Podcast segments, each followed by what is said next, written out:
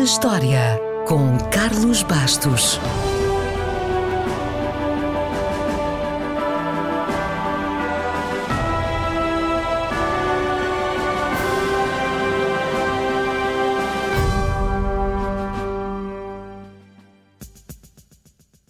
No dia 16 de maio de 1986, estreava nos cinemas americanos Top Gun, um filme realizado por Tony Scott e protagonizado por Tom Cruise.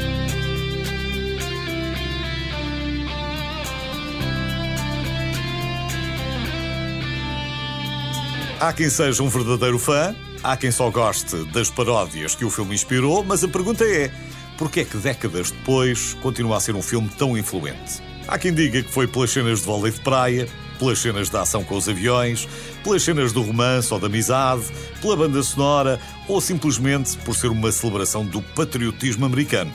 Enfim, terá sido por tudo isto e muito mais. A verdade é que faz parte da cultura popular, apesar de, por exemplo, a verdadeira escola Top Gun impor uma multa de 5 dólares a qualquer aluno que ouse fazer citações do filme. I feel the need, the need for speed. A ideia para o filme surgiu por causa de um artigo numa revista sobre a escola Top Gun da Marinha dos Estados Unidos que o produtor tinha lido uns anos antes. O produtor era Jerry Bruckheimer, que de lá para cá já produziu filmes como Bad Boys, Armageddon, Pearl Harbor ou Os Piratas das Caraíbas. Decidido a fazer o filme, só tinha de convencer Tom Cruise. Como? Levou-o até à base e deixou-o lá um dia inteiro com os pilotos. No fim do dia, o Tom Cruise saiu de um caça e correu para um telefone público para lhe dizer que adorava aquilo e queria mesmo fazer o filme. Foi uma decisão acertada porque este foi o filme que consolidou a sua carreira como herói da ação. Já o Val Kilmer não queria entrar, mas foi forçado por obrigações contratuais. Curiosamente, a tensão entre Maverick e Iceman não foi só uma boa representação. Tom Cruise e Val Kilmer mantiveram -se sempre distância um do outro e nunca socializaram, até ficaram em hotéis parados. Mas isso foi propositado. A ideia era separar Tom Cruise e Anthony Edwards do resto dos atores, tal como no filme os pilotos estavam separados. Já agora, o Anthony Edwards, o Goose, no filme, foi o único ator que não vomitou nos caças. Aliás, só ficou mal disposto quando percebeu que tinha de cantar numa das cenas. You shake my nerves and you rattle my brain. About your love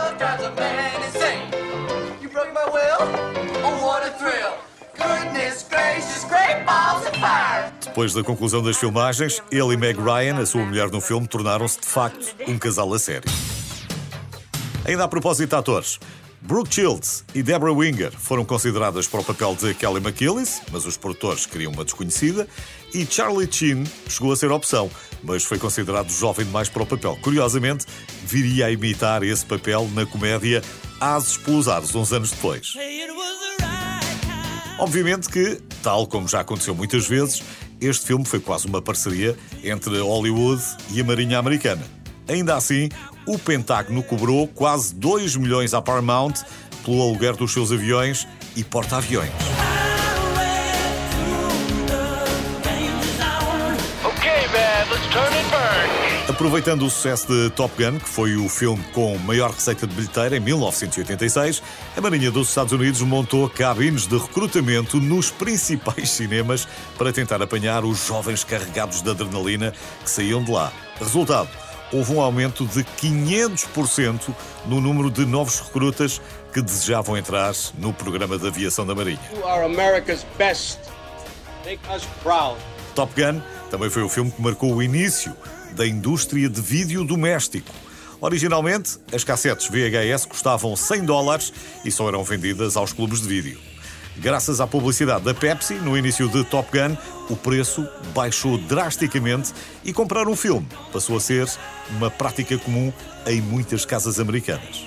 Ainda poderíamos dizer muito mais coisas, por exemplo, que Tom Cruise nunca tinha andado de mota até este filme e teve de aprender à pressa, ou poderíamos falar das mil e uma maneiras que tiveram de inventar para que não se percebesse que Kelly McGillis é quase 10 centímetros mais alta que Tom Cruise.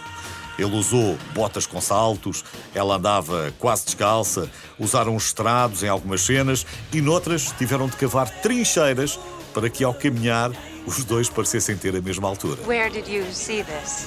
That's classified. Enfim, poderíamos dizer muito mais, mas vamos terminar com a balada que marcou a banda sonora e os anos 80. Um dia, Giorgio Moroder, enquanto trabalhava no álbum dos Berlin, pediu à vocalista, a Terry Nunn, que cantasse uma música que ele estava a produzir.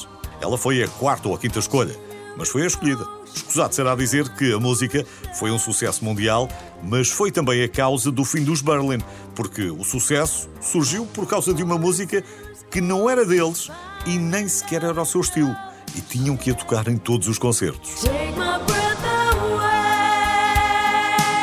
O realizador e os produtores ficaram tão impressionados com Take My Breath Away que decidiram chamar novamente Tom Cruise e Kelly McGillis para filmarem mais cenas românticas já depois de concluídas as filmagens.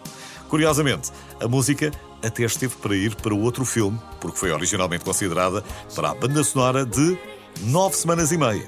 Provavelmente não teria tido o mesmo sucesso. Mas, já que falámos em sucesso, terminamos assim. Sabe quando é que os produtores de Top Gun souberam que tinham sucesso nas mãos?